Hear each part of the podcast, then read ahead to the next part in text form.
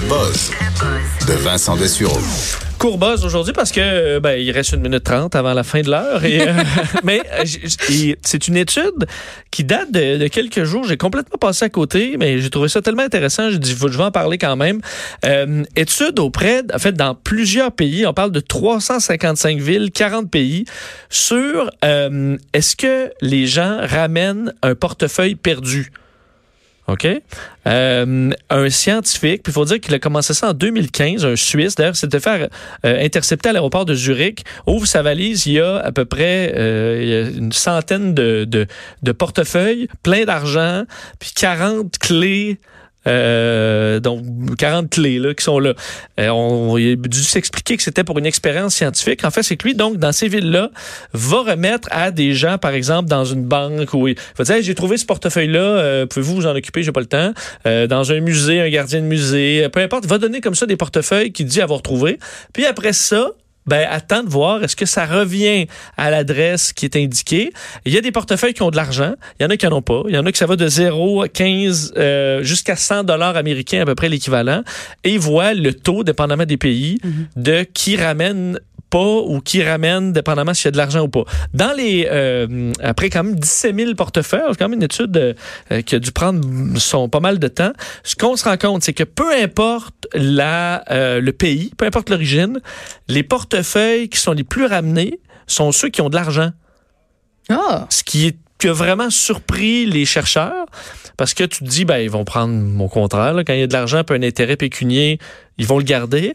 Alors il a se demandé moi mon, ma théorie c'est que il dit, ah, le gars il est riche il va peut-être me redonner bien plus d'argent que euh, ou certains d'autres disaient ben c'est qu'on aime ça avoir se sentir une bonne personne alors même si on a le goût de le garder on va se sentir mieux de le aider redonner quelqu'un, là, c'est nous qui se sentons bien dans tout ça. Puis aussi, quand tu reçois un portefeuille où il y a quelques cartes pas importantes puis pas d'argent, moi, je me dis, OK, ben la personne, c'est sûr qu'elle a annulé ses cartes de crédit, ses cartes importantes. Il y a pas d'argent puis son portefeuille, elle va s'en acheter un autre. Fait que, je veux dire, je vais pas me donner le trouble d'aller lui, lui rapporter un portefeuille vide avec des cartes qui ont été probablement Annulées. annulées. Mais quand tu vois un portefeuille bien rempli avec 100 pièces, tu dis, OK, ben, l'envie de, de, de le redonner ou de, de, de faire le bien, disons, prend le dessus. Il y en a qui prenaient juste, semble, dans le temps, l'argent, puis ils redonnent le portefeuille après, là. Ouais.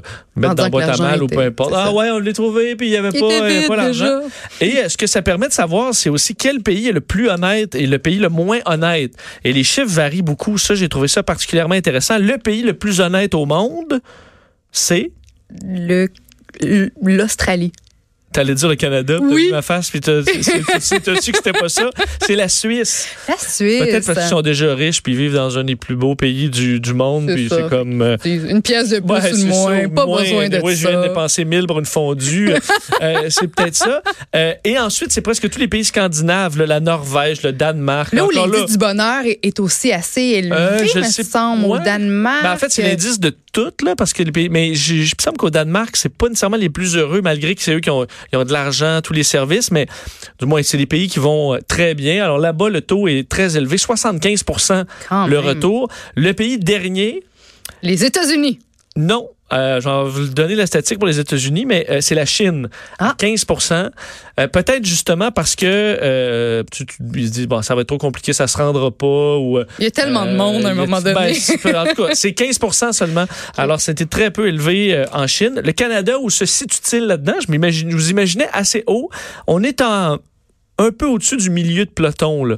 Donc, une moyenne de 55% Alors, pas la note de passage, mais on n'est pas si pire. Canada, donc 55% au-dessus des États-Unis à 50% Alors, juste euh, ça, juste ouais, 5% au-dessus des États-Unis. c'est pas, que- euh, c'est pas énorme. Alors, on devra suis peut-être amé- suis améliorer, euh, améliorer ça. Vous l'avez-vous déjà retourné, le portefeuille? Moi, je me souviens, enfant, je l'ai fait une fois, puis on m'a, on m'a- il m'a redonné 20 pièces sur le 100. Puis j'étais Quand correct. même. hein, mettons, à 10 ans, là. Ben oui. J'avais fait une bonne affaire, je me sentais bien, puis j'ai pu aller m'acheter des bonbons. Alors, euh, tu vois, c'est, on se magasine un bon karma, je pense. Moi, j'ai perdu mon portefeuille, mais j'en ai jamais trouvé un autre qui m'appartenait pas, là, je veux dire. Puis est-ce pas que, eu est-ce que tu l'as reçu après ou jamais? Tu l'as toujours? Jamais, Bon. jamais. Tu vois, c'est parce que tu es au Canada. Tu juste 55 des chances de le retrouver. Euh, très courte pause, l'actualité auto.